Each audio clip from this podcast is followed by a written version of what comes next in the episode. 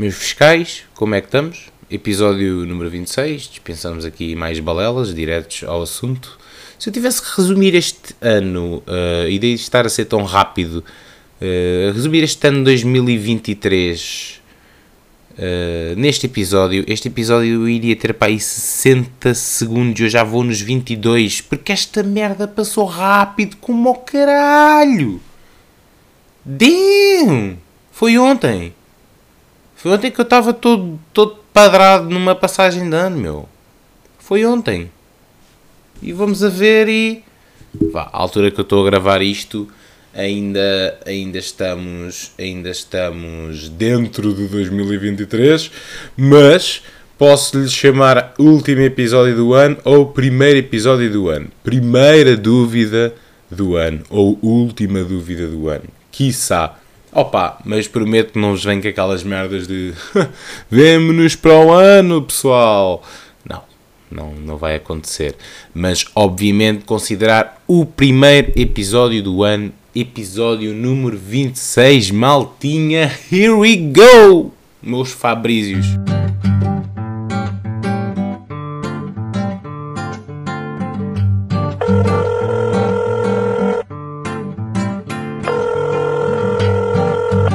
Tá, tu tá dizer que tá. Tá, tá, tá. Juro, juro-te. Tá o quê? Tá em linha. Pois é, pessoal. Não sei se vou atualizar este jingle. Of course not. Of course not. Este jingle, este toque polifónico feito com meia dúzia de ovos uh, e duas pitadas de sal está aqui de pedra e cal e vai manter e vai manter. Mas quem quiser, quem, quem quiser arranjar novas versões, uh, darem uma bossa nova no jingle, meterem um heavy metal no jingle, uh, sintam-se à vontade para partilhar e expressar as vossas opiniões. Maltinha, aqui numa lufada, espero que. Espero mesmo que o vosso 2023. Uh, eh, não queria começar desta forma, mas já já, já entramos no skate, né? Uh, o vosso 2023 tenha sido recheado, recheado uh, e que os objetivos que não se cumpriram ou os, os sonhos, esses ditos que nós andamos sempre a persegui-los uh, de alguma maneira, direta ou indiretamente, se tenham cumprido ou se, te, ou se estejam a realizar.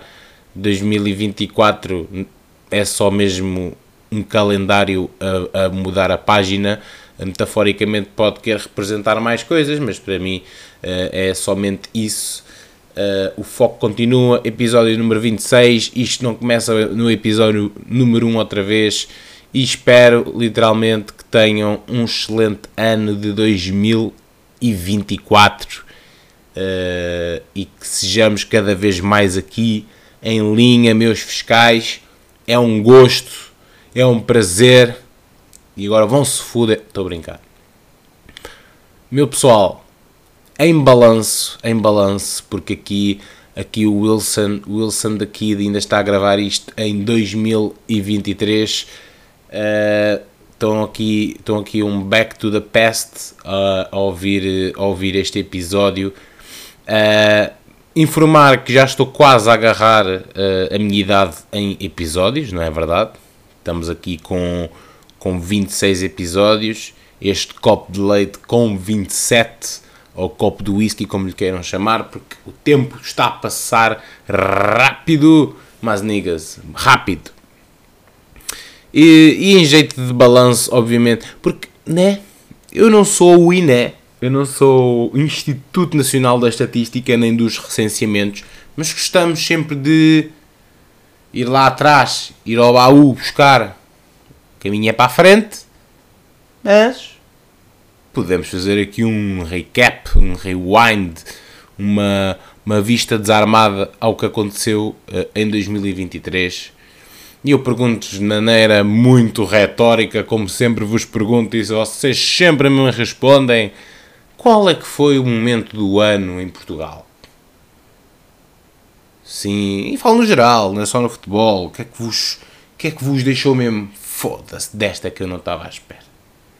Desta aqui, desta aqui, foda-se, mesmo daquelas que vocês tipo quando pegam no telemóvel vão ao Instagram para se atualizarem porque vocês são pessoas muito informadas uh, e atualizam-se via Instagram ou mais recentemente via Threads.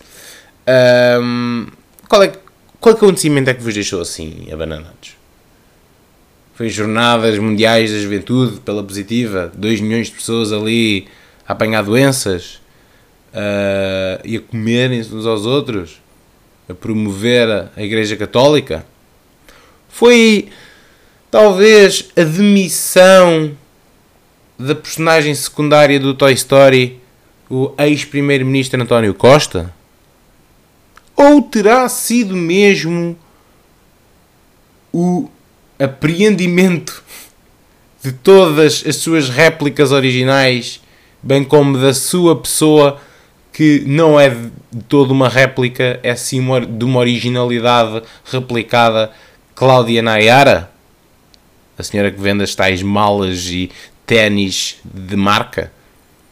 Ou terá sido mesmo já muito em, em final de ano o lançamento do álbum do Slow J? Pensem nisso. O que é que vos marcou? Se é que há alguma coisa que vos tem que marcar. Pá, nem que seja. Alguma coisa vos tem que marcar, né? Pensem nisso, pensem nisso. Uh, este não é o meu top, este não é o meu top 4 nem de perto nem de longe. Uh, mas por falar nisso, olha, vou lançar um, um top 10 uh, eh, em fotografias na, no Instagram do Em Linha, ainda antes do lançamento do episódio. Portanto, a esta altura já vão conseguir encontrar no Instagram do Em Linha. Vou partilhar também no, no meu Instagram um top 10, uh, eh, não necessariamente uh, alinhado uh, em, termos de, em termos de nível de importância para mim, mas são 10 fotos que ilustram muito bem o ano 2023 no futebol, agora falando aqui mais a sério, que ilustram muito bem aquilo que foi 2023 em futebol, seja cá, seja lá fora, obviamente sempre com o maior foco no que os Tugas fizeram, porque graças a Deus os nossos Tugas brilham muito lá fora, bem como cá, e, e, um, e o destaque, felizmente, dá para preencher um ganda jornal, um ganda, um ganda arquivo só de memórias uh, portuguesas no que toca ao ano 2023. Chazinho de limão e gengibre, já está aqui meio morno. Preparar aqui os fígados e as emoções para o Réveillon para o New Year's Eve, como vocês quiserem chamar, para o Boda, para a linguagem mais minha uh, e, e bairrista. Mas é, maltinha. Uh, vamos aqui pegar então em futebol. Vamos à jornada 15 uh, eh, da Liga Portugal que encerrou, encerrou no, no, último, no último sábado. Uh, a Liga, graças a Deus, deu o dia 31 para os jogadores irem comprar as passas ao Pingo Doce e o seu espumante de 3,99€ ao Pingo Doce para celebrarem o Réveillon portanto dispensaram o dia 31, entre aspas, aos jogadores. Mas a jornada 15 já tinha começado a semana passada, não, não dei destaque porque tinham sido apenas dois jogos e agora faço aqui um balanço maior de jogos, ainda que a esta altura já tenha terminado a jornada, eu vou deixar aqui alguns jogos uh, por comentar, obviamente, porque um, ainda falta jogar, ainda falta jogar o Sporting, o Rio Ave, o Gil Vicente, uh, mas vou falar do que já aconteceu. No dia, ou seja, esta, esta jornada distribuiu-se ao longo de uma semana. Tivemos dois jogos no dia 23 de dezembro, ainda antes do, do Natal. Uh, tivemos outro jogo dia 28. Tivemos Benfica e Porto a jogar dia 29 e os restantes então, inclusive é o jogo do Sporting uh, que foi jogar uh, ao Algarve uh, por Timão no dia 30 de dezembro a fechar a jornada e o ano, o ano civil 2023. Dia 23 começámos com um Vizela Moreirense, uh, como vocês já sabem, Vizela, claro que sabem, como vocês já deveriam saber, o Vizela tem um novo treinador e o Vizela empatou a zeros com o Moreirense. Foi um nulo na estreia de Rubén de la Barrera no comando do, do Vizela, no derby contra a equipa Sensação, que continua a sê-lo, o Moreirense. Num jogo em que as melhores oportunidades estiveram do lado do, dos cônegos, com iniciativas de André Luiz e da criatividade do trio ofensivo que joga nas suas costas, uh, à equipa do Vizela faltou um bocado de objetividade na hora de chegar à baliza. E com este jogo são já 5 os jogos consecutivos sem vencer para a equipa do Vizela, que sai à condição nesta jornada dos lugares de despromoção. Eu ainda não sei quais são os resultados das equipas que mais lá para baixo andam, mas a esta hora um, de gravação estão. É sempre complicado fazer estas articulações de merda. Uh, fazer. Um, pronto, saem à condição dos lugares de despromoção. Ainda assim, uh, somar um ponto diante deste Moreirense que não perde há nove jogos. Há nove jogos. Acho que é a melhor série da Liga Portuguesa uh, neste momento, sem perder, sem perder, obviamente. Não pode ser mesmo de, de, atirar a toalha ao chão para a equipa do Vizela. Estreia de Rubem de la Barrera, o treinador mais jovem da liga, com um empate em casa diante do Moreirense. No mesmo dia, no dia 23, eh, antes de em vésperas de Natal, ehm, tivemos um Vitória de Guimarães Rio Ave. Houve muito poucos golos uh, na, nesta, nesta, neste início de jornada, com apenas um golo neste jogo, e foi a vitória do Vitória por um zero diante do Rio Ave. Uh, num resultado muito melhor que a exibição, os vimaranenses bateram os vilacondenses na cidade do Berço, em casa, depois de recepções ao Sporting e Porto em jogos de alta intensidade. O Vitória vinha de dois desses dois jogos com, com o Porto e com o Sporting, perdeu com o Porto 2-1, uh, eh, venceu com o Sporting categoricamente por 3-2, em tudo em jogos loucos mesmo. Uh, e foi mesmo o médio, o médio Tiago Silva que decidiu de penalti a partida, foi o único gol da partida. Diante dos reis dos empates, que eu também não fazia ideia, mas o Rio Ave vinha de 4 empates consecutivos, é verdade. Uh, e o grupo de Luís Freire, uh, um treinador que vai sair do Rio Ave no, no, final da temporada, que foi, que foi comunicado pelo diretor uh, desportivo da equipa Vila Condense, decidiram então que assim fosse, ainda a faltar mais de metade da época para, para o fim do campeonato, mas pronto. Foi novamente um coletivo muito pouco criativo na frente de ataque, com pouca vertigem, diante de um Guimarães que, que sempre se impôs melhor no jogo e à procura do erro do adversário, isto o Rio Ave. O Vitória volta assim às vitórias, está isolado no quinto lugar e o Rio Ave já não vence com esta derrota, então há cinco partidas. Nestes dois jogos apenas um golo, uh, jogos contidos. O jogo de Vitória foi bom, mas não foi o melhor Vitória. O jogo do Vizela Moreirense foi um jogo muito aquém daquilo que se esperava, eh, sobretudo eh, no que toca à equipa do, do Moreirense. Aqui, se, sem dúvida, eh, o Vizela, ambas as equipas vencem um ponto, mas é mais o Moreirense que perde pontos na deslocação ao Vizela. Dia 28, vamos até um jogo quentíssimo que, que terminou mesmo com ânimos exaltados e, pelo que eu já vi, com o despedimento também do técnico de equipamentos do Estrela da Amadora que se envolveu lá em confusões com os adeptos do Aroca. Uou! E desde que Daniel Souza chegou, a coisa mudou mesmo. Uh, o Aroca goleou o Estrela da Amadora na, na Reboleira por 4-1. É a maior goleada sofrida pelos tricolores e este Aroca, eh, a maior goleada na Liga. E este Aroca não só soma a terceira vitória em 4 jogos para a Liga, eh, e são já uh, 4 vitórias em 5 jogos, fomos a contar com a da Taça de Portugal, como também marcou nesses 4 jogos 16 golos contabilizados nesses últimos 4 jogos. São excelentes sinais de mudança mas as coisas nem começaram bem uh, para os aroquenses, que foram para o intervalo em desvantagem, com um gol do, do defesa Kialonda, o angolano, do Estrela da Amadora, que se estreia a marcar no campeonato. Mas a Mujica espanhola do costume, a magica, a Mujica, a magia de Mujica, uh, foda-se, tá, esse trava-língua está lixado.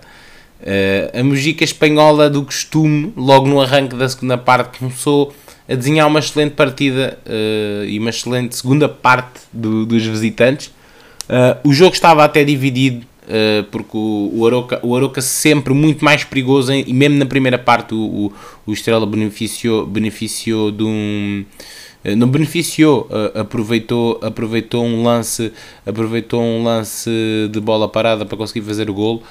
Um, e o jogo estava dividido, mas foi o vermelho direto ao guarda-redes Dida, uh, não, não, a lenda, não a lenda brasileira Dida, uh, mas sim o Dida de, de, Estrela da Amadora da Reboleira, que começou então aqui a complicar as contas da equipa da casa. O resultado, esse só começou a revirar mesmo a partir dos 73 minutos, é verdade, já mesmo em, em, em períodos finais da partida, uh, por Jason, já depois de Cristo ter falhado uma grande penalidade, uh, foi no seguimento desse, desse, desse falhanço que, que, hum, que, que o Aroca então começa a revir a volta na partida. E é Montero e Buquia que sentenciam o resultado e o Aroca pode terminar mesmo a jornada uh, 15 uh, no nono no lugar, uh, sim, para terem uma ideia, há um mês e meio o, o Aroca era último do campeonato, sim, mesmo embaixo do, do Chaves, que é agora último com 10 pontos. E o Estrela não vence há 3 jogos, foi ultrapassado na classificação então pelo conjunto de Daniel Souza, que está a fazer um excelente trabalho. Uh, o Estrela é agora décimo.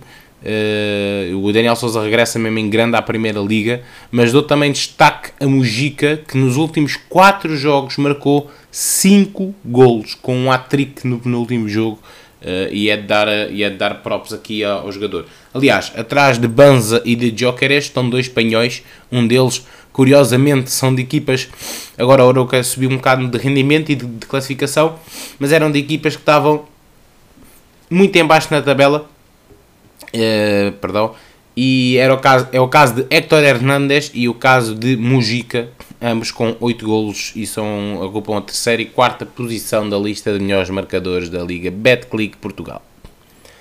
Vamos então ao dia 29 e dia de jogo na Luz e dia de jogo no Dragão, Benfica e Porto a fecharem o ano uh, contra Famalicão e Chaves respectivamente. Relativamente ao Benfica 3, Famalicão 0, goleada sólida do Benfica em casa para fechar o ano civil. É sempre importante fechar o ano com uma vitória, de preferência em casa, onde o Benfica não vencia uh, desde o Sporting uh, para a Liga, para a Liga, uh, e diante dos seus adeptos. E adeptos VIPs, atenção, Grimaldo e Feja foram à luz matar saudades e estiveram nas bancadas a assistir à partida. Uh, bonito, gostei de lá de ver, acima de tudo, Grimaldo, Feja, Feja também, obviamente, uh, mas já, já, é um, já é um convidado também assíduo Uh, o Feja, o Feja vai várias vezes ver os jogos do Benfica, o que é bom. Uh, mas muito bom ver ali Grimaldo e ver as suas tropas uh, ali, a, ali a brilhar. não tanto como Grimaldo está a brilhar no Leverkusen, mas gostei de ver, gostei de ver lá. Em mais uma aula de etiqueta, sim, de etiqueta de João Neves e uma libertagem, libertinagem, aliás, assassina da Rafa no seu jogo 300 de Águia ao Peito. 300, são 8 anos já de Águia ao Peito, Rafa, atenção. Uh, Artur Cabral, que rendeu o lesionado Tankstead, foi quem começou a assinar a goleada das Águias ainda na primeira parte, com o seu primeiro golo na Liga. Ainda não tinha marcado na Liga Artur Cabral. Uh, assistência da Rafa, que marcou o segundo gol do Benfica. O Musa, já na segunda parte, que rendeu o Coxo um, para sentenciar o resultado, fez então aqui a ficha de marcadores do Benfica. O Benfica, que estava sem os seus argentinos, autorizados por Schmidt a passarem as festividades na Argentina, uh, o 11 do Benfica não perdeu sol e Tomás Araújo voltou a ser colega de carteira de António Silva e no lugar de Di Maria foi tão acarinhado pelos adeptos Tiago Gouveia, o escolhido para o 11 e a grande novidade a titular aqui no 11 de, do Roger Schmidt. O jogo foi dominado pelo Benfica, eh, mas o Famalicão teve pela frente mais uma vez, não o Famalicão, mas os adversários no geral, um enorme turbine que defendeu tudo o que havia e ainda uma bola oposta que o Famalicão uh, mandou uh, na segunda parte, uma, uma trivela ao contrário, um remate seco e que iria causando bastante perigo à, à baliza do, de Trubin.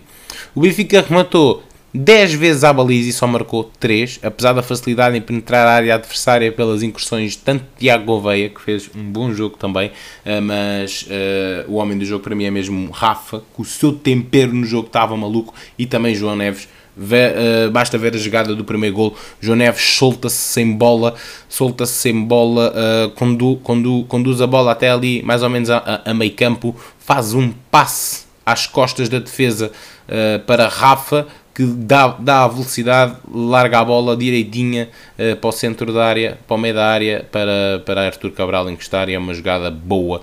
E o que se vê aqui, uh, resta-me aqui dizer então que até o jogo do Sporting, que hoje já sabe o resultado, mas a Águia faz sombra ao Leão, é líder isolado provisoriamente com 36 pontos e acaba o ano civil com a melhor defesa do campeonato. Isto já ninguém tira, a melhor defesa do campeonato ao Benfica. Uh, agora a vitória do Sporting pode cambalear novamente o Sporting para a liderança uh, isolada do campeonato, que é o mais provável, obviamente, de acontecer.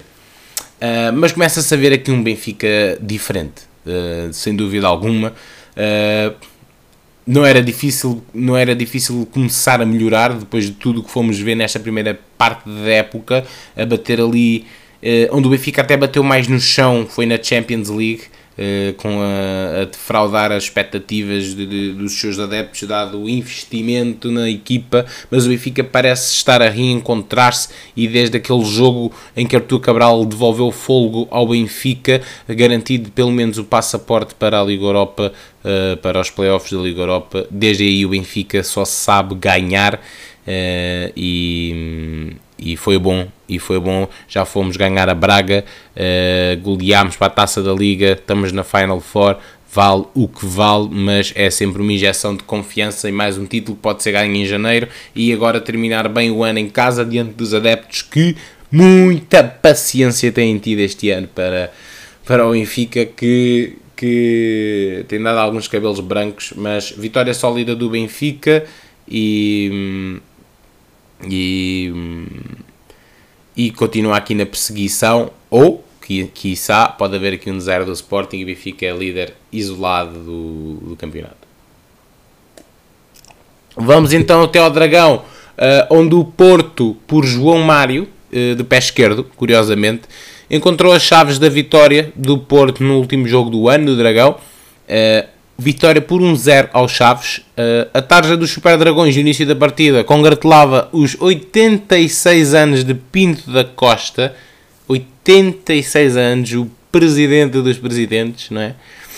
Uh, e foi com Vendel, André Franco e Tony Martínez como novidades no 11. Uh, eh, e Evanilson e Galeno no banco, respectivamente, que os Dragões mostraram dificuldades em arrumar a partida diante do último classificado do campeonato, que até podia ter surpreendido nos instantes finais da partida, quer por Benny, aos 81, eh, sozinho na área, e deu uma cabeçada potentíssima ao ferro após cruzamento de Rubén Ribeiro, e também nos descontos por João Batista, que enviou uma bomba à baliza de Diogo Costa, Diogo Costa mais uma vez implacável na baliza dos Dragões, apesar de não ter tido assim tanto trabalho, mas para o, para, os, para o período final da partida a coisa podia complicar-se, porque lá está.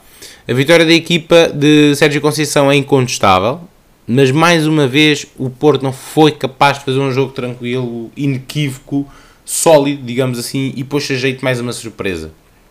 Ainda assim, o Porto regressa às vitórias no campeonato, ok? Depois da derrota uh, inequívoca, essa sim contra o Sporting. O Chaves perdeu os últimos três jogos e é cada vez mais último e marcou apenas um gol nos últimos três jogos. Nos últimos três jogos. Uh, falta jogar, não falta, mas falta-me aqui jogos que vão acontecer, todos eles no sábado, que é o Estoril Farense, Gil Vicente de Boa Vista, Casa Pia a receber o Braga e a jornada 15 a terminar com um Portimonense Sporting. Uh, esse Portimonense que não vence há 4 partidas e o Sporting uh, a procurar aqui novamente a liderança isolada do campeonato. Pois é, pois é, pois é, pois é. Termina-se o ano de liga uh, o campeão de inverno já não é ditado pela, por quem acaba o ano na, na liderança, mas, mas lá está, também pode, também pode acontecer desta maneira. Mas por, pela nova tacinha que decidiram, que decidiram começar há cerca de 10 anos, que é então a taça da Liga e, e então é quem decide o campeão de inverno, onde vamos ter a Final Four, como já disse no último episódio, e já, já, estão, já está definido até esse calendário. Dia 23 o Sporting contra o Braga, dia 24 o Benfica contra o Estoril, todos os jogos a acontecer em Leiria, graças a Deus. Quem tiver bilhetes, por favor, contacte-me, que eu, isto é serviço público, portanto eu exijo algum retorno uh, financeiro uh, em troca direta, como, como vocês acharem melhor. Mas, mas essa Final Four que irá acontecer em Leiria, com a final dia 27 de janeiro no sábado, e, e então aí decidirá decidir-se-á quem é o campeão de inverno e vai ser sempre bonito, porque quase de certeza, ainda que tenha sido o Estoril a arrumar um grande como ao Porto, mas quase de certeza que iremos ter uma final de grandes uh, no, na final da Taça da Liga. Já tivemos um Benfica Sporting, em que até o Sporting venceu. O Benfica começou a ganhar essa partida, mas o Sporting venceu quem Leiria ao Benfica. Pode acontecer, uh, não pode. Aliás, pode acontecer, como pode não acontecer. Sporting Braga ou Sporting, um deles será eliminado. Benfica e o Estoril, um deles será eliminado. Vai ser está uma Final Four muito, muito, muito interessante. Pois é, maltinha. Da linha para cá, uh, mercado de inverno já está aí, já está aí a rolar, já está aí mesmo na baila e, e já há muitas mexidas, muitas delas até confirmadas. No que toca aqui ao mercado em Portugal, uh, eu tenho que dar uh, destaque, pelo menos ao que já está confirmado.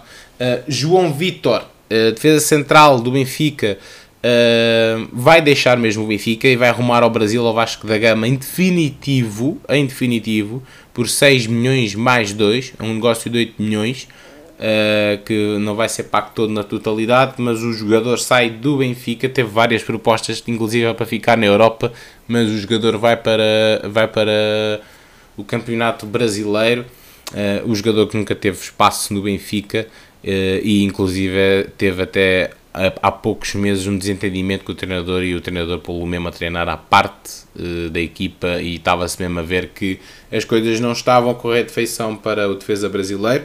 Uh, outro defesa, uh, esse sim que deu muitas cartas do Benfica e foi uh, atropelado por uma lesão que destruiu a sua estadia, infelizmente, desportivamente em Portugal Lucas Veríssimo vai deixar o Benfica também, já não era novidade, como eu já tinha falado aqui, eh, mas está assim oficializado. Vai deixar o Benfica e vai ser reforço do Corinthians a título definitivo.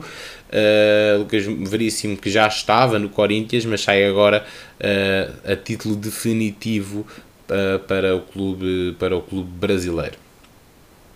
Já confirmado também cá em Portugal e deixa-me não me deixa surpreendido com o desenrolar do que de como as coisas têm processado com o jogador mas deixa-me surpreendido tendo em conta a qualidade do jogador e lembro que este jogador que eu vou dizer foi o segundo melhor marcador do campeonato uh, no, no ano passado apenas atrás de apenas atrás não quero estar a dizer um disparate uh, não, acho que foi Taremi Taremi Gonçalo Ramos ou foi Gonçalo, não, acho que foi Gonçalo Ramos Gonçalo Ramos Taremi Yeah, ele, teve, ele teve no pódio, certamente. Fran Navarro. Fran Navarro, jogador contratado uh, ao Gil Vicente pelo Porto esta temporada. O, o, Porto decidiu emprestar o jogador e vai ser jogador de Carlos Carvalhal no Olympiacos por um empréstimo até ao final da época, um empréstimo de seis meses e, e o Porto a, dispensar, entre aspas, assim, Fran Navarro para o campeonato grego. Conceição, por alguma razão, uh, mete, mete até à frente Tony Martinez, por alguma razão, ou, ou, o jogador, ou o jogador não tem aquele rendimento, não é? Uh, com, Sérgio Conceição, o empenho, o esforço é, é quase tudo. Uh, tens que ter talento, mas veja-se o que aconteceu com David Carmo, como falei no episódio passado e por alguma razão eu acho que há qualquer coisa aqui que não bate a bota com a perdigota, ou até bate, porque a gente não vê tudo, mas eu acho o jogador impecável. Não estamos a falar só de uma época incrível ao serviço de Gil Vicente, estamos a falar de duas, uh, mas, mas pode ser que brilhe e que volte na mesma a ser a ser a ser um jogador chave e que possa ser um jogador chave no Porto. Lembro que Taremi pode abandonar os Dragões. Não acredito que não vá agora em janeiro, mas em, em, em junho vai de certeza uh, abandonar o Porto. O que está aí prestes a começar, faltam menos de duas semanas, é a CAN, uh, Campeonato Africano, uh, Campeonato Africano da, das Nações e, e é, é, o Euro, é o Euro da África, como assim lhe quiserem chamar. Uh, e vários jogadores do campeonato português uh, foram convocados para, para essa competição e temos até aqui dois polos opostos no que toca, no que toca a essas convocatórias. Uh, temos o caso, por exemplo, de Diomandé, que foi convocado pela Costa do Marfim para, para a CAN e vai então ausentar-se dos Jogos do Sporting em janeiro. É uma grande baixa de peso para o Ruben Amorim. Ruben Amorim que já sabe que vai perder esses, esses jogadores, uh, que vai perder esse jogador pelo menos. Agora, tenho uma dúvida, uh, e porque é um jogador que tem sido titular também, e convém ver aqui se realmente ele também vai estar de fora. Uh, nem me lembrei mesmo de ver se ele foi convocado ou não, que é o Jenny Katam. Jenny Katam que é de Moçambique e agora vocês ficam. Mas o, mas o, mas o Moçambique nem está na, nem tá na CAN. Espera aí, deixem-me ver. Não, mas eu acho que ele não. Eu acho que, não, eu acho mesmo que é que o Moçambique não está na CAN. E eu é que estou aqui a dar uma ganda cana. Cana. Deixem-me ver.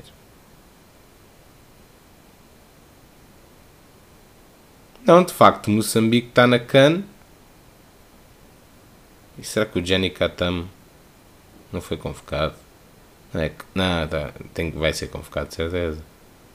Vai ser convocado de certeza.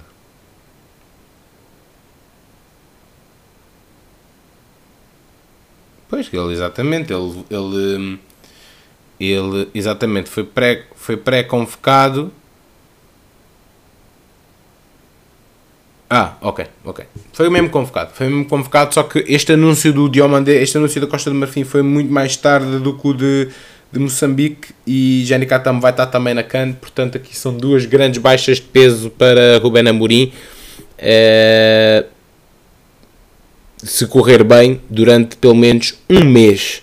Uh, e mesmo que corra mal, os jogadores esse, é contar com esse mês fora, porque tem pelo menos a fase de grupos e depois também não devem voltar logo, logo, logo uh, ao ativo. Portanto, aqui a CAN a retirar jogadores em toda a Europa, mas aqui em Portugal com especial destaque para estes jogadores. O Benfica não tem nenhum africano, uh, no, plan, no, pelo menos no, nas suas contas, não, não tem nenhum africano na equipa, uh, não estou não maluco, pois não.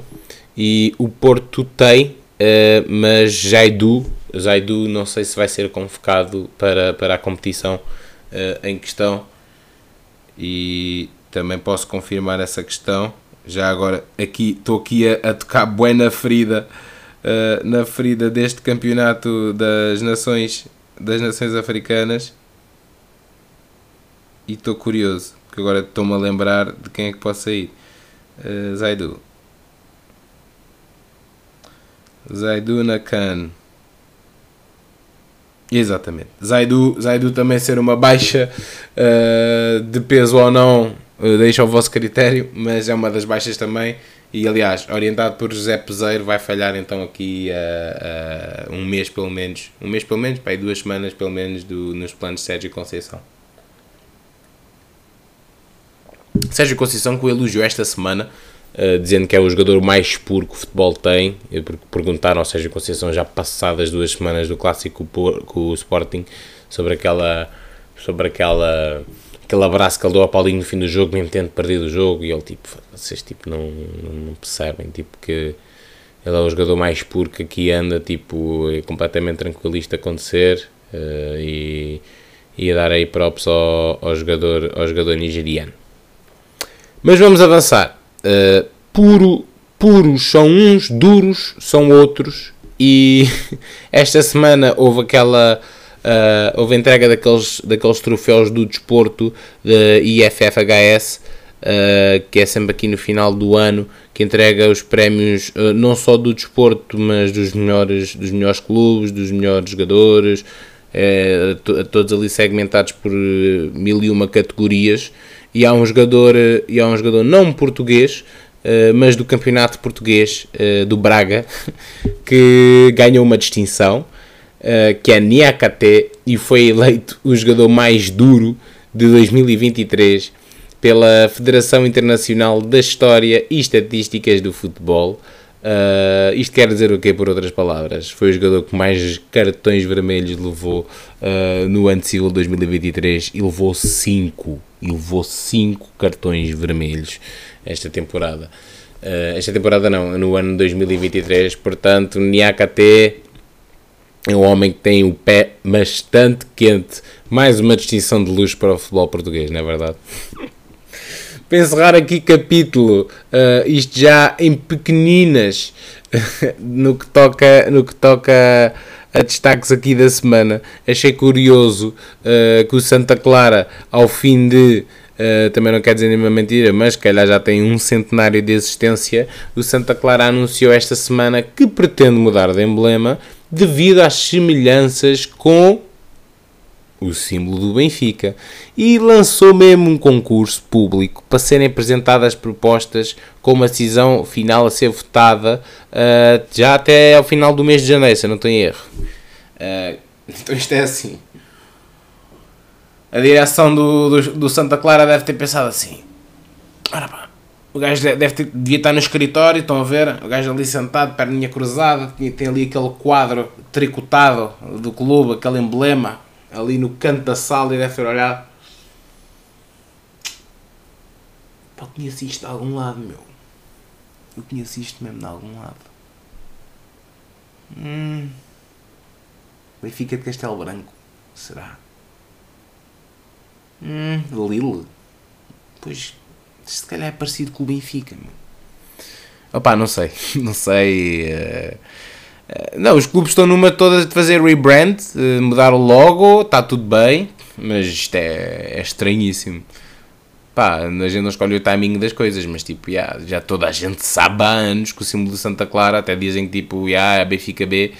Uh, não, isso é mais o Braga, mas pronto, em termos de semelhanças, que é tipo completamente igual, uh, mas foi o próprio Santa Clara que, que se chegou à frente com esse seu símbolo uh, de réplicas originais do, do Benfica. Mas pronto, Santa Clara, bota. Mete um símbolo verde ou azul, a gente agradece. Bora lá! Da linha para lá, maltinha, há, sempre, há sempre aqui muito que falar. Há sempre aqui muito que falar. Uh, foi uma semana em que eu destaco também muitas entrevistas. houve muitas entrevistas em podcasts, inclusive, uh, onde os jogadores, uh, os jogadores parece que aqui ao final do ano, em épocas festivas, parece que abrem mais a boquinha para falar, parece que estão mais soltinhos. Uh, deve ser do Porto que bebem ao, à refeição. Quer dizer, não bebem, coitados. Uns deles, uns deles estão a jogar Boxing Day, outros deles acabam o Natal, mas ainda têm tipo mais 3 jogos até acabar o ano. Eles lá têm, têm tempo sequer para engolir um, um bocadinho de vinho. Mas é, olha, começa aqui também já por mercado, por confirmações de mercado, confirmações, quase confirmações, uh, só virem o nome Fabrício Romano, são efetivamente confirmações, uh, e é o caso uh, de João Palhinha. não estou a confirmar nada no que toca arrumar algum sítio, e neste caso mais especificamente ao Bayern Munique, mas o Marco Silva confirmou nesta última semana que ainda não houve qualquer proposta para Palhinha no mercado de janeiro, Uh, portanto, não sei qual é, vai ser a ideia do Bayern Munique, ou se alguém, atenção, porque há Liverpool, Tottenham e Manchester City interessados no jogador, uh, um jogador que continua a dar cartas máximas na Premier League, um jogador duro, um dos jogadores que eu mais, mais tenho orgulho em nós levarmos agora ao Euro, por exemplo, que é um jogador que, uma carta-chave para, para, o nosso, para o nosso jogo, Uh, mas ainda não chegaram propostas para Palhinha para este mercado de janeiro, mas tudo pode acontecer que isto só termina no dia 31 de janeiro. Fábio Silva, jogador da Premier League também, uh, do Wolverhampton, é reforço do Rangers por empréstimo do, do Wolves. Uh, vai jogar para a mesma liga uh, de Paulo Bernardo, do Celtic, que se estreou esta semana a marcar pelo, pelo Celtic, para a liga. E Fábio Silva, que uh, se é que ganhou alguma vez espaço na equipa do Wolves, a ser aqui rendido, porque de facto a equipa do Wolverhampton está, recheada, está muito bem recheada e entregue lá à frente. E o Wolves que está a crescer, atenção, na Premier League no no, nesta, nesta fase da época, já com duas ou três vitórias consecutivas pela primeira vez esta época. E o Fábio Silva aqui, aí para o Rangers, certamente irá ter mais minutos e certamente irá ser mais feliz. Uh, ele, ele até que teve um episódio dos poucos jogos que fez, uh, onde jogou mais esta, esta época a, fazer, a cometer um penalti que depois dá gol para a equipa adversária, a chorar e o jogador acho que mesmo mentalmente não está na melhor eh, fase. Mas desejo tudo melhor, desejo tudo melhor para, para, o, para o Fábio Silva. Como desejo também tudo melhor para o Renato Sanches, uh, foi um bocado surpreendente uh, ver que a Roma já comunicou à direção do Paris Saint-Germain que quer rescindir o empréstimo de Renato Sanches. Uh, não sei se com efeitos imediatos agora já em janeiro, mas, mas a intenção é de terminar o empréstimo com o Renato Sanches, uh, porque já Mourinho falou Uh, começou por falar que não se sabe o que é que se passa com o jogador, ele está sempre lesionado, mas mesmo quando não está lesionado, uh, o rendimento não é o esperado, uh, mas depois a meio também se lesiona e as coisas não, não estão a correr bem para Renato Sanches, já não correm bem há algum tempo. O jogador tem 26 anos e o próprio jogador a, a sentir também mentalmente que alguma coisa está a afetar. Uh, não sei se é extra desportiva, mas aquele Renato Sanches que brilha, que parte meio campos, que conduz a bola até lá à frente e que no seu prime, uh, e há um prime Renato Sanches, ainda que esse prime possa ter vindo ali de, de maio de 2016 até, até junho de 2017 mas nós conhecemos o valor do jogador e é triste ver o, que está a acontecer a Renato e muito mais orientado por um treinador que gosta muito dele que é José Mourinho. Uh, mas a Roma quer mesmo despachar o Renato Sanches uh, e eu continuo a dizer que ele é super bem-vindo uh, no Benfica com toda a realidade de que o jogador não ia ter, não ia ter espaço na equipa do Benfica, pelo menos para já, porque o jogador está mesmo muito abaixo do que é pretendido uh, para ambos os clubes. Mas uh, vai ser curioso ver qual é que vai ser o desfecho desta janela para, para, o, para o jogador, para Renato Sanches. Como eu estava a dizer ainda há um bocado, maltinha, uh, foi semana de algumas entrevistas, quer em Portugal, quer lá fora, mas vou dar aqui destaque sempre ao que, ao que cerne em Portugal e obviamente tenho que falar do jogador do momento, jogador do momento em Portugal, Uh, não é Di Maria, não é Di Maria, vamos, vamos deixar Di Maria fazer seus, a sua carne angus no seu churrasco argentino e a, e a divertir-se, que já contribuiu bem nesta metade da época para o Benfica. Mas estou a falar de Gyökeres, que deu uma entrevista ao Record, uh, onde prometeu, aliás, onde deu... Uh, aprendi o chocolatinho de Natal aos Sportingistas já depois de Natal, que foi acho que a entrevista saiu no dia, não sei se saiu no dia 25 ou saiu no dia 26. É whatever, mesmo que tenha sido no dia de Natal. Uh, o Victor Gyökeres, uh, para muitos, o melhor avançado, que já o apelidam desta forma, o melhor avançado que já passou alguma vez em Portugal. Metem-no à frente de Jonas e de Jardel, por exemplo. Eu lembro que o jogador uh, chegou há menos de 5 meses a Portugal mas de facto é um fenómeno incrível. Uh, mas vamos diretos ao que ele disse.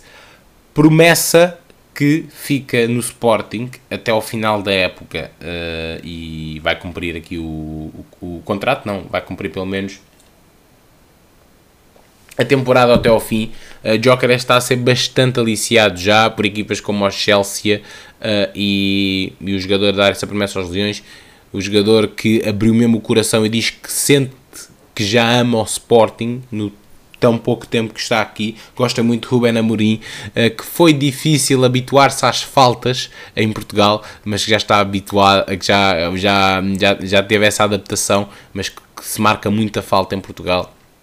Uh, o jogador que vem da segunda divisão inglesa, onde onde levares, onde levares uma safada por trás tem que se verificar se é falta ou não. Não, não é tão assim, mas pronto, é um futebol muito mais intenso e, e rigoroso uh, do, que, do que se vivia em Portugal. Isto já toda a gente sabe.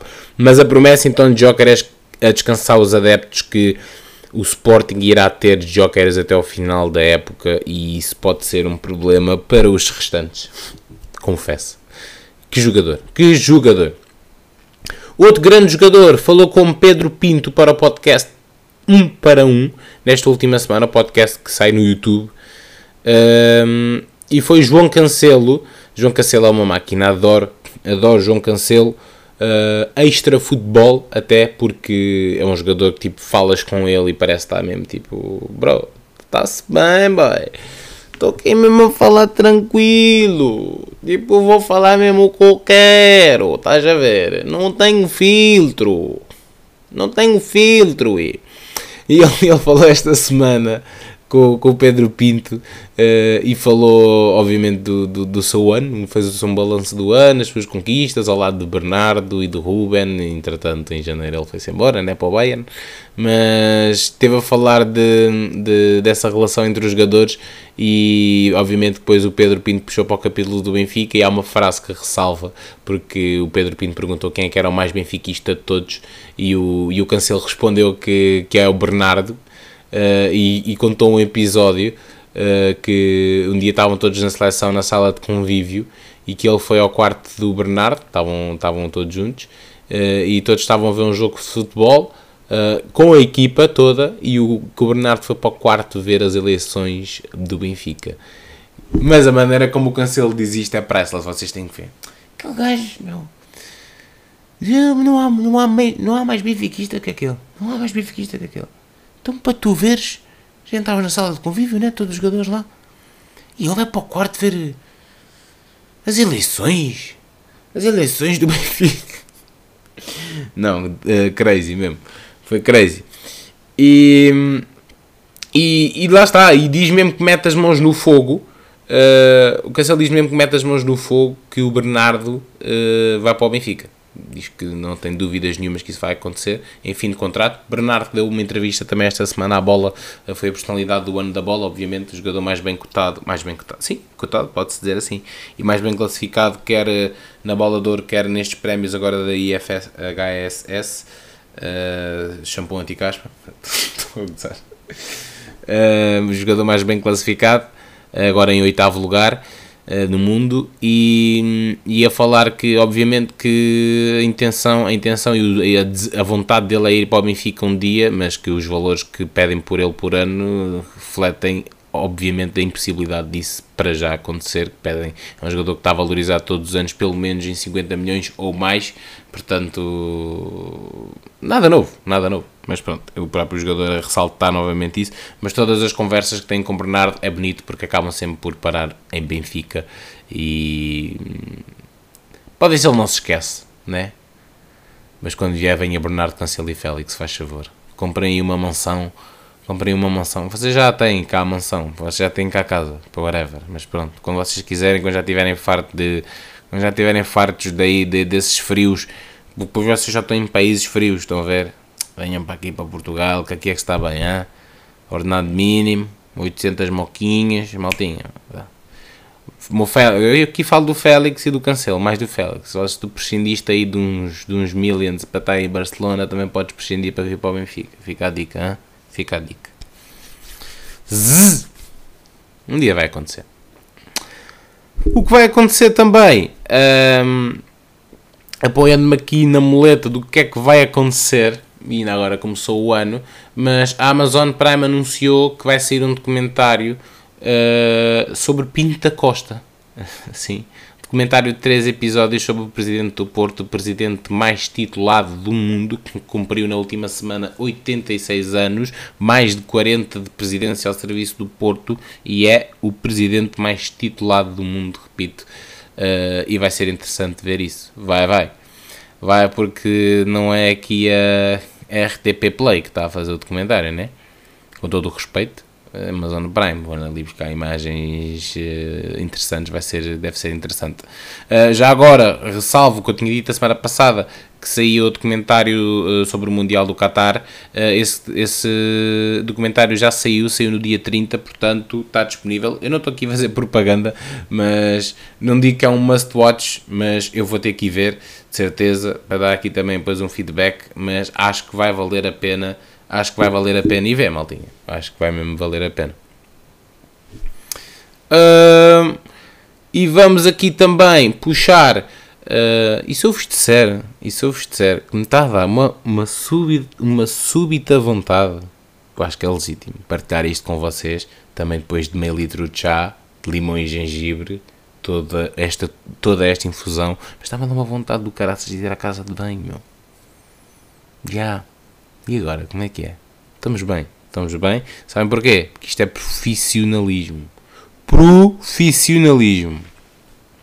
Profissionalismo demonstrou também esta semana, estão a ver aqui esta omeletazinha, demonstrou esta semana Roberto Martínez, sim, uh, que agora é entrevistador, atenção, ali na Premier League, como eu já tinha falado, faz aquelas perguntas pré-pós-jogo ali, com aquela bancadazinha montada no relevado que a Premier League pode, a Amazon paga e a Premier League pode. Um, Roberto Martínez entrevistou Bruno Fernandes, seu jogador só, por e simplesmente. Esta semana no pós-jogo do United da Aston Villa, Bruno Fernandes todo cansado, com as orelhas em bico. Depois daquela vitória épica ao Aston Villa, em que já gritavam que o Eric Ten Hag ia ser despedido na manhã a seguir, mas lá conseguiu sobreviver mais uma vez, mas não sei se vai sobreviver ao ano 2023, porque o United ainda vai jogar com o Nottingham Forest de Nuno Espírito Santo antes de acabar o ano. Portanto, uh, depois contem como é que foi, pode ser. Mas já foi bem interessante ver o Roberto Martínez entrevistar o Bruno Fernandes. Bruno Fernandes até assim meio. Xê, papoite, você está a fazer o quê? E este bronzear careca não é aqui. Não é aqui na, em Manchester. Mas já, foi interessante ver. Foi uma pergunta, foi uma pergunta de jogo uh, básica e que o Bruno Fernandes respondeu com um sorriso na cara. Mas o Roberto, o Roberto Martínez, pronto, agora só só está tá, tá nas suas uh, férias grandes, tipo puto, puto, do, puto, da, puto da primária nas férias de verão, tipo aí 3 meses de férias antes de começarem a preparação para o Euro. Então anda ali, anda ali a, a cultivar-se um bocado na, nas, pelas Premier Leagues e se calhar também a fazer umas análises na, na via das dúvidas de quem é que vai preencher os 26 convocados, não é verdade? Uh, olhem, um deles fez 50 golos esta semana uh, pelo Liverpool e foi Diogo Jota, que chegou esta semana aos 50 golos pelo Liverpool, um ganda props, um ganda props mesmo. Uh, este grande jogador que não está no seu melhor momento de forma, mas é um jogador ridículo e que cheira ao gol com uma facilidade tremenda e vai estar no Euro 2024 sem dúvida alguma. Uh, o Liverpool, eh, já agora, uh, dar aqui uma, uma chega rápida que lançou para mim o melhor, não é o melhor vídeo de Natal, mas foi o melhor momento de Natal, se calhar. Uh, o Liverpool fez mesmo questão de lançar um mini, mini documentário, uma, uma mini história de short story, digamos assim, de 9 minutos, em que Klopp, em que um, um, adepto, um adepto com, com com, com uma deficiência com uma deficiência de motricidade, uma deficiência motora, uh, foi tem como o Liverpool o, o, seu maior o seu maior amor da vida, o seu amor da vida e já tinha chegado a história ao Liverpool e então ele foi conhecer Klopp e aquilo foi mesmo muito bonito porque o Klopp emocionou-se bastante, o adepto também de 12 anos, mas com uma maturidade incrível depois que acabou por conhecer os jogadores e essas histórias chegam, chegam sempre cá a este lado quanto mais genuinidade, genuinidade tiverem, e chegou, chegou, pelo menos ao meu lado chegou, uh, uma história bastante bonita, uh, porque o adepto em si não é passivo, é, interagiu bastante com o Klopp e o Klopp também interagiu muito com ele e foi uma conversa bonita e o Liverpool é um dos clubes mais históricos do mundo, portanto uh, casa bem uh, estes valores uh, uns com os outros. Pois é, 2023 fechou mesmo com chave de ouro, maltinha, fechou com chave de ouro e pá, estou muito contente, pá. Uh, isto, é, isto é paixão de menino, paixão de sempre, mas os olhos brilham uh, e vão para caraças quem, quem desvaloriza o feito, nem olho ou subiu para o lado, como diz o Carlão.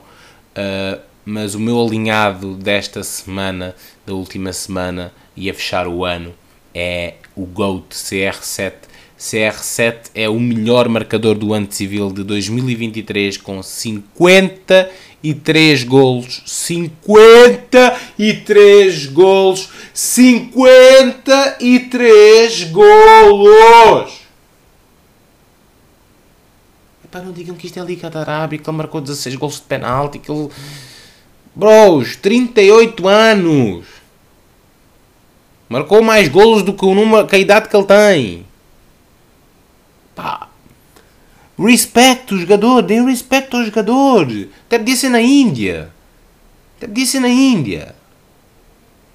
Respect. Respect. Ronaldo reagiu na última semana ao ranking dos melhores jogadores da, IFF, da IFFHS numa publicação do jornal A Bola, curiosamente, em que mais uma vez ele já tinha reagido também a uma à, à classificação de Messi na bola de ouro. Uh, Ronaldo não gosta de perder, não gosta, uh, nem a feijões, ele próprio diz, ele não está a duvidar, a duvidar a ninguém, mas agora está a demonstrá-lo, deve estar a chegar àquela idade mesmo de. de-me cagar também, porra aqui no meu Insta a beber o meu café de manhã, deixa-me cá lançar um emoji só para parar o mundo por um instante. Uh, e então lançou publicação a ironizar, a rir-se com a classificação dos melhores jogadores, que já agora passa a dizer, deu o primeiro lugar ao Alan, segundo ao Mbappé, terceiro ao Messi, Messi em terceiro lugar, surpreendente. Perdão. Perdão. Carmo é fodido, aqui a rir-me do Messi. Quarto lugar para Rodri, quinto para Bellingham, sexto para Kevin De Bruyne, sétimo Kane, oitavo Bernardo Silva, nono para Vini Jr. e décimo para Lautaro Martinez. Uh, voltamos ao que interessa. CR7 é o melhor marcador do ano 2023. Esta corrida uh, batia-se com Haaland, com Kane e com Mbappé. Haaland, uh, Kane e Mbappé ficaram pelo caminho com 50 golos. Mbappé... Uh, Uh, Kane e Mbappé ficaram pelo caminho com 50 gols, sim. Haaland uh, estava na disputa com Cristiano e apenas tinha um gol a menos e ainda tinha 3 jogos para disputar, mas após ter falhado a final da, uh, da Mundial de Clubes com o com o, com o Fluminense, em que o City venceu por 4-0, uh, falha também os dois últimos jogos da época, do, da época não, do ano do City, Uh, e, e Ronaldo torna-se assim o melhor marcador. Uh, não digo que o Alan não fosse, se calhar, atingir a marca do Cristiano Ronaldo. Agora, não, e olha, nem sei fazer aqui o comparativo em número de jogos. Obviamente que o feito do Alan de 52 golos é ridiculamente, uh, ridiculamente incrível e dou tanto mérito a um como ao outro, mas o jogador termina, o Ronaldo termina em primeiro lugar, por favor, congratular, por favor, dar mérito e não denegrir algo. Alguém tinha que ser o melhor marcador de 2023. Só o facto de alguém o ser, independentemente de seja, tenhas 15 ou 40, tem que, tem que se dar mérito. Eu dou mérito ao facto de, da resiliência de Ronaldo, muito fruto de, depois do que se passou no Manchester United e a forma não se tornou no, na melhor e mesmo o mental do Ronaldo nunca teve tão em baixo uh, e o que a mim me deixa mais, dá mais alento é o facto do jogador estar a jogar feliz e que essa felicidade esteja a traduzir em golos.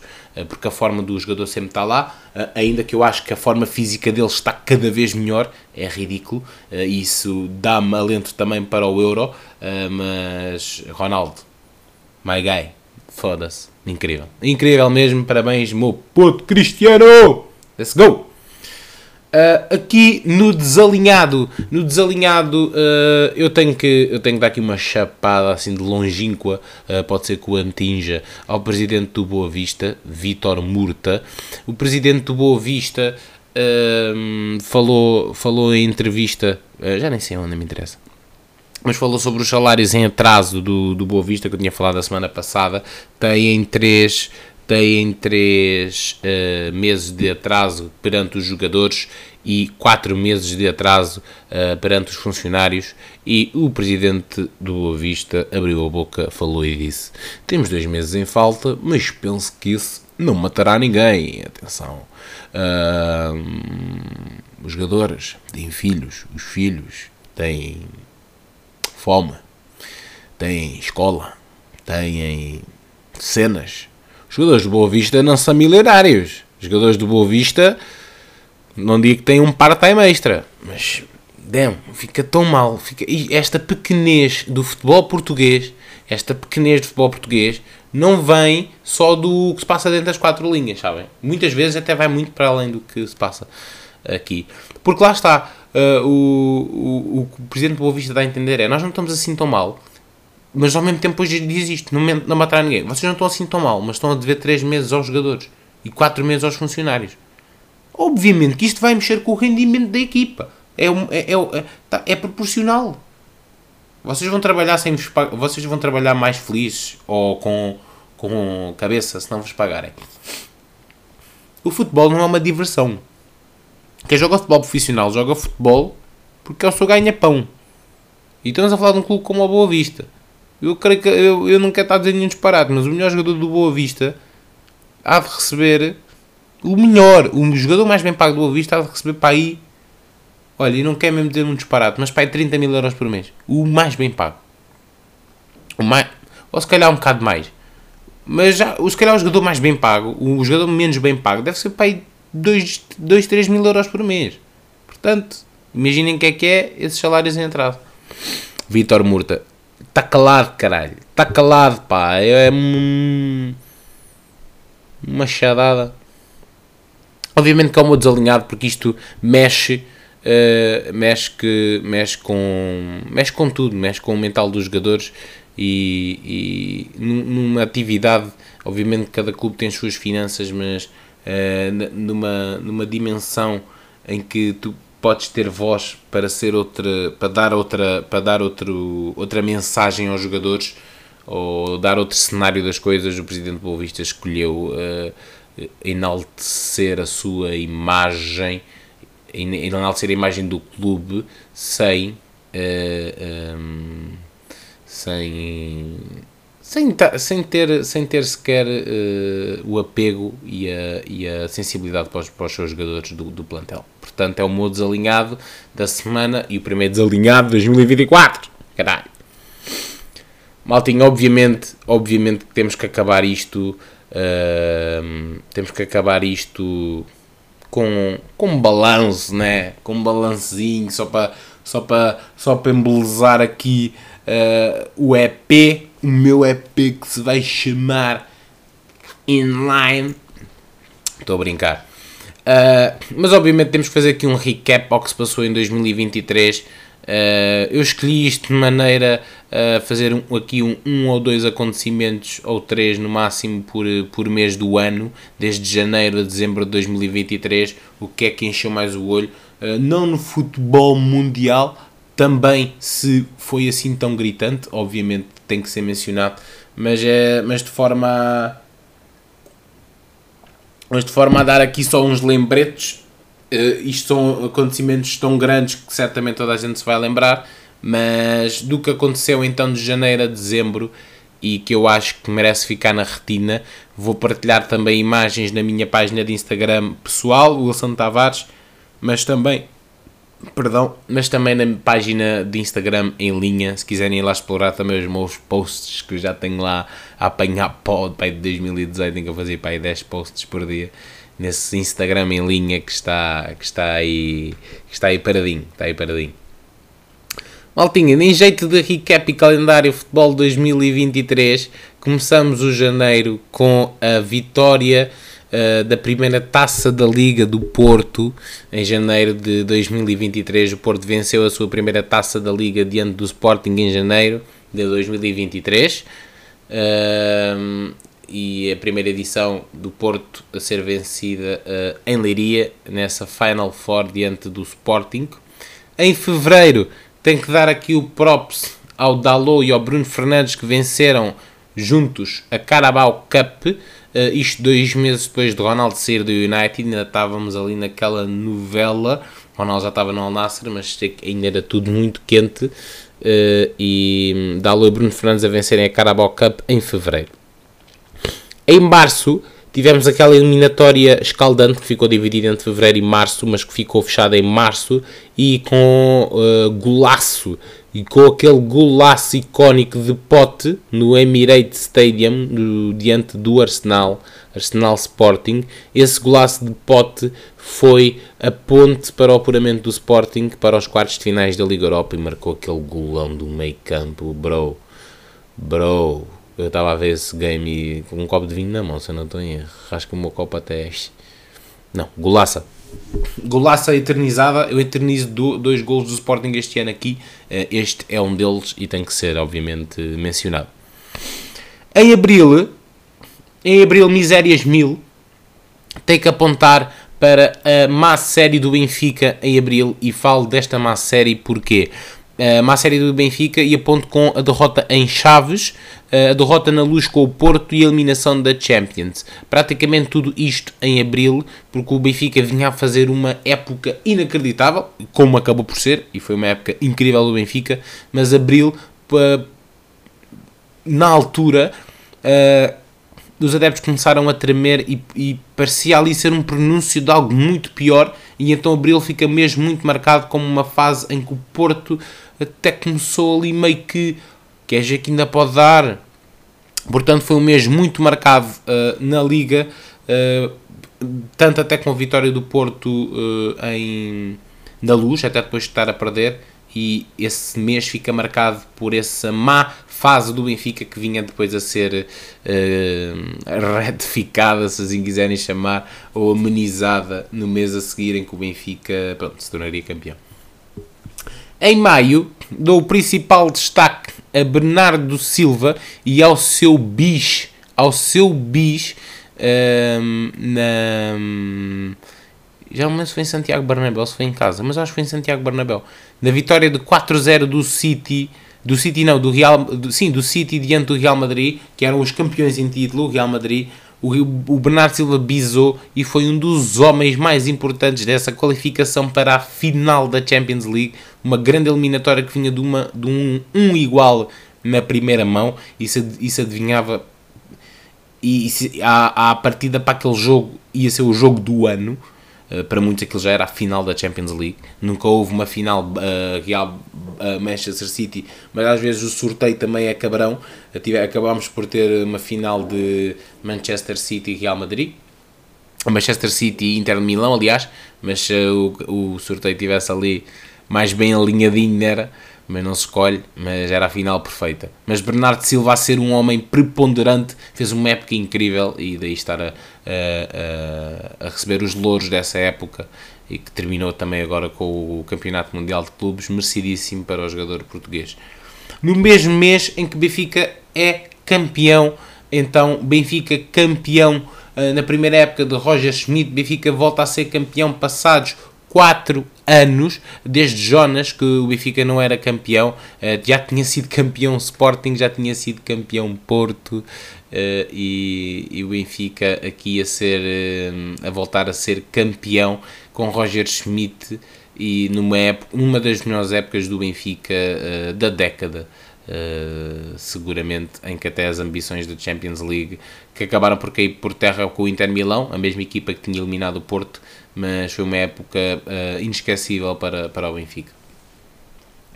No mês de junho, no mês de junho, obviamente, chave de ouro para Bernardo Dias, uh, Bernardo, uh, Bernardo Dias, uh, Bernardo, Rubem Dias e Cancelo, também aqui nas contas, porque entra, porque também recebeu a medalhinha. Uh, vencem a Champions League pela primeira vez.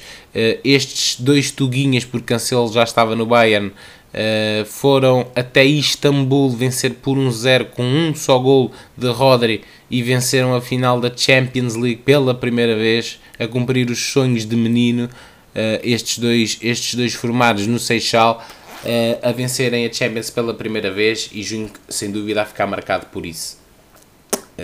Grande mês de junho também mês dos meus anos, 27 de junho, apontem aí na vossa agenda que a vossa tia vos deu para 2024 para cumprirem os vo para escreverem os vossos sonhos, uh, lamentos, desabafos e também o meu aniversário, por favor. E 10 de julho, já agora, aniversário de em linha, também, já saber. Em julho, para tudo, né? Como dizem lá no canal 11, para tudo. Di Maria regressa ao Benfica. Ai, Di Maria ainda vem. Ai, o Di Maria vai ser mais um Cavani. Ai, o Cavani ficou preso na alfândega. Ai, o Cavani mas vai ser mais um Cavani. Mas achas que o Di Maria vem, bro? O Di Maria está-se a cagar, meu. Eu sei que o Di Maria curte o Benfica, mas o Canal também curte o Sporting e não vai. Mas o Canal não curte o Sporting. E será que o Di Maria alguma vez curtiu o Benfica?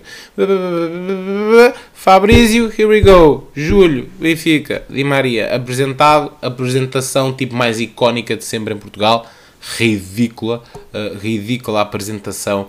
Di Maria chega ao Benfica e para Portugal. Não se falava de outra coisa em Portugal. Não se falava de outra coisa em Portugal.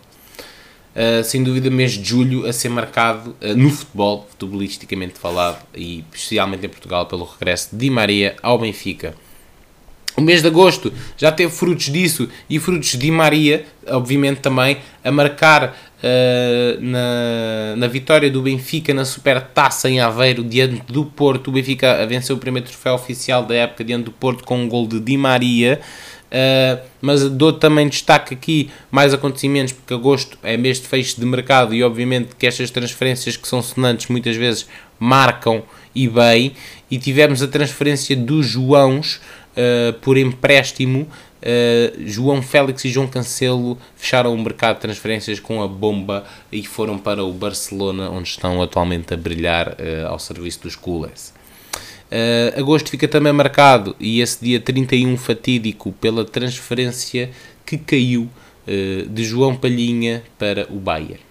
Yeah. Uh, há aquela imagem e tudo que se vê o jogador abandonar o, o centro médico do, do Bayern Munique cabisbaixo e essa transferência que caiu e que pode levantar-se atenção neste mercado, mas fica marcado também agosto por essa transferência que seria sonante e que roubaria Palhinha ao Fulham, mas o Fulham não conseguiu arranjar ninguém e o Palhinha ficou no Fulham.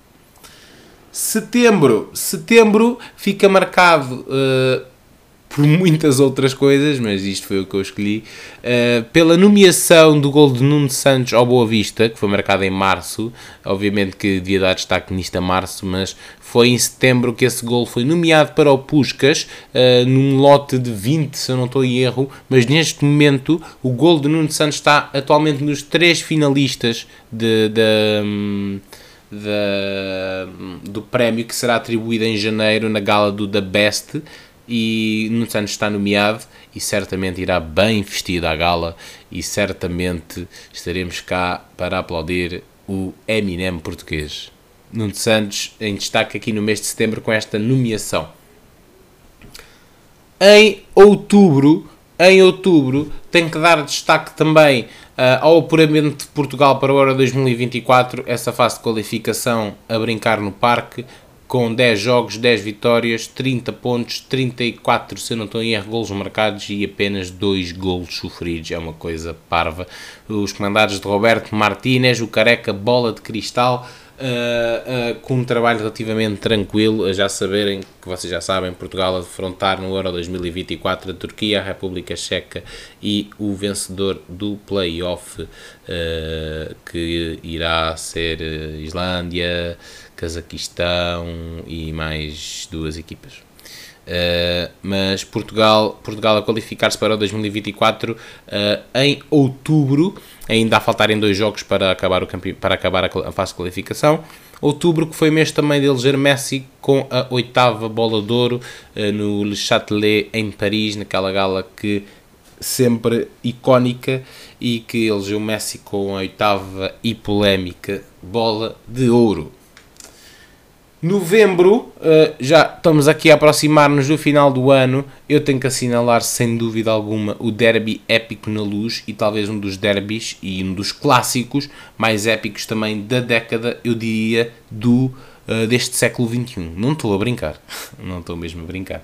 A maneira como terminou, e nós sabemos, a vitória do Benfica por 2-1 ao Sporting, em que aos 90 mais 3 o Sporting vencia por 1-0 e o Benfica acabou por vencer o jogo por 2-1. Uh, não tem nada que saber, as imagens falam por si, os vídeos falam por si e foi ridículo.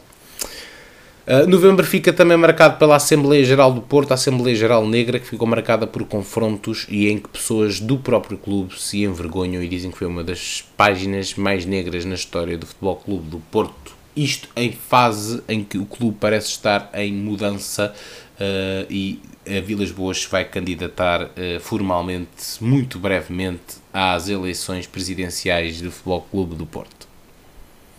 Dezembro, a fechar o ano, Uh, não esquecer o bicampeonato de Palmeiras, do Palmeiras, de Abel, Palmeiras de Abel, posso lhe chamar assim. Abel foi bicampeão com o Palmeiras, dar aqui um grande reconhecimento a Abel, que tem para aí uns nove, acho que são nove os títulos uh, em três anos no Palmeiras e é sem dúvida um dos melhores treinadores portugueses da atualidade.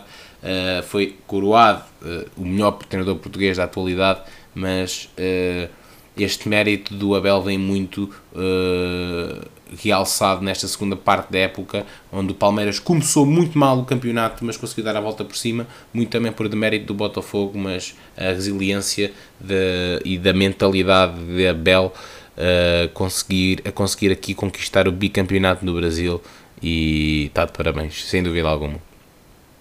Dezembro a fechar uh, com um presentinho uh, incrível, incrível e como já falei aqui, Ronaldo como melhor marcador de 2023 com 53 gols aos 38 anos, a mês e meio, não, a um mês praticamente dos 39. Acabo só mesmo com este. É isto. É isto. Uh, maltinha, em termos de número, obviamente que dia 1 de janeiro é sempre aquele ponto de partida e 1 eu vou para o top 1 de, daquilo que para mim uh, são os melhores jogadores, treinadores, equipa atual. Não faço isto sempre, quase nunca, mas já começa o ano e aproveito aqui o número 1 para dar esse top 1. Então, melhor jogador, treinador, equipa atual uh, na Europa oh, e no seu geral e depois dou aqui o um melhor jogador, treinador, equipa atual, uh, mas em Portugal, no contexto de Portugal. Então, em contexto uh, global, uh, mais especificamente europeu, óbvio, o melhor jogador, eu vou, vou dividir por melhor, por melhor e por sensação e por atual, ou seja, melhor confirmado e melhor de momento atual. Não sei se me faço entender, ou seja, melhor quase como que consensual e consolidado, dada a sua dimensão, e neste momento quem está melhor. Uh, uh, quer, quer em momento, quer em qualidade. Então, para mim, melhor jogador do mundo neste momento, Kylian Mbappé. Melhor jogador atualmente neste momento em rendimento, Jude Bellingham. Melhor treinador do mundo, para mim, Pep Guardiola. Melhor treinador do mundo neste momento, para mim, Xabi Alonso. Melhor equipa do mundo, Manchester City melhor equipa do mundo neste momento, para mim, Bayern Leverkusen. Ih, caralho, que estás para aí a dizer? Vá, calma. Melhor jogador a atuar em Portugal neste momento. Victor Gyökeres. Melhor treinador a atuar em Portugal neste momento, em Portugal, em Portugal, neste momento, Sérgio Conceição, melhor equipa a atuar futebol em Portugal neste momento. Sporting Clube de Portugal. Não vale a pena. Não vale a pena. Não vale a pena. Se tiverem dúvidas, quiserem justificações, contactem. Uh, isto, é, isto foi um top rápido. Isto foi um top rápido. Uh, e acho, eu acho sinceramente há aqui unanimidade. Obviamente no que toca aqui em Portugal, em Portugal pode não haver aqui muita unanimidade, mas acho que no global vocês vão concordar comigo no geral. Uh, eu sei que há tópicos quentes aqui no Sérgio Conceição e no Sporting. Para mim, o Sérgio Conceição, sem dúvida, é o treinador uh, mais, mais consolidado em Portugal neste momento e continua a dar provas, mesmo com pouco. Portanto, eu tenho que dar mérito a isso, sem dúvida alguma. Uh, e com, leva outra vez o Porto aos oitavos final da, da Champions League. Este trabalho, trabalho atrás de trabalho que não pode ser esquecido. E o Sporting, acho que é a equipa com mais fio e com mais ideia de jogo. E depois tem um homem perigosíssimo lá à frente. e estão acho eu, em primeiro lugar do campeonato, continua na Europa eh, e acho que o Sporting está muito consolidado já a esta fase da época e é, uma é a equipa mais perigosa neste momento em Portugal. Portanto, tchau, tchau, Maltinha. Maltinha, mas é mesmo um tchau, tchau. Acabar com um improviso. Uh, uh, este 2023 e arranque de 2024. Uh, eu espero mesmo, Maltinha, que vocês tenho um excelente ano 2024, meus fiscais é, é ano de partir a loiça toda, partir mesmo a loiça toda, se não tiverem loiça nos móveis, comprem loiça e partam a loiça e cumpram as vossas merdas, façam as vossas cenas. Eh, eu não sou nenhum coach motivacional, mas façam as vossas merdas. Eu peguei num podcast uh, eu peguei num podcast e agora tenho 100 mil euros na conta. Não, eu peguei num podcast e divido-me a fazer esta merda. Portanto, uh, aqui para vocês, uh, podia fazê-lo para mim, mas só faz sentido que vocês ouçam e espero que continuem a ouvir. Maltinha, é mesmo assim, a terminar com. A terminar aqui com aquele freestyle maluco, freestyle malandro, em que as palavras são Santa Clara, querem mudar logo. Renato Sanches, balanço, muitos balanços hoje, com a palavra GOAT e bom ano, né? Já era aquele bom ano. Então, bora lá, man. Let's go. Para, repara. Eu para, para, eh, querem mudar de símbolo. É o Santa Clara. Eu para, para, Santa Clara mal fica. Há quase 100 anos até um logo igual ao Benfica. Mas que é que está a passar com o Renato? O que é que estás a fazer nesse campeonato? Não estou a brincar contigo. O que é que se passa contigo, amigo? Eu quero que tu tenhas o rendimento de antigamente. Eu não estou contente. Renato Sanches é o jogador da gente, o jogador do povo, o jogador do bairro. Portanto, o que é que sais aí de baixo? Ei! Espero que este beat não esteja a dar ranço. Agora está só aqui dar um balanço. Vocês sabem que eu faço enquanto eu danço. Falo, falo enquanto eu danço e eu canto. Eu é que sei.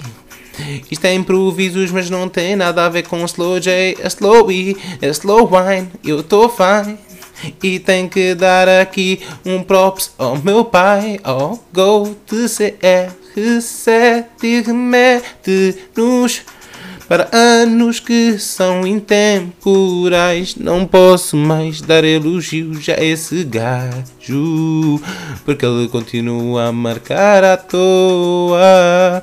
E aqui só estou para vos desejar um feliz 2024 numa boa, numa boa, numa boa. Um feliz 2024 numa boa, numa boa, numa boa. Um feliz 2024 numa boa, numa boa, numa boa. Um feliz 2024 numa boa, numa boa, numa boa. E é sabem que o 26 já acabou. Obrigadão, maltinha. Estamos juntos.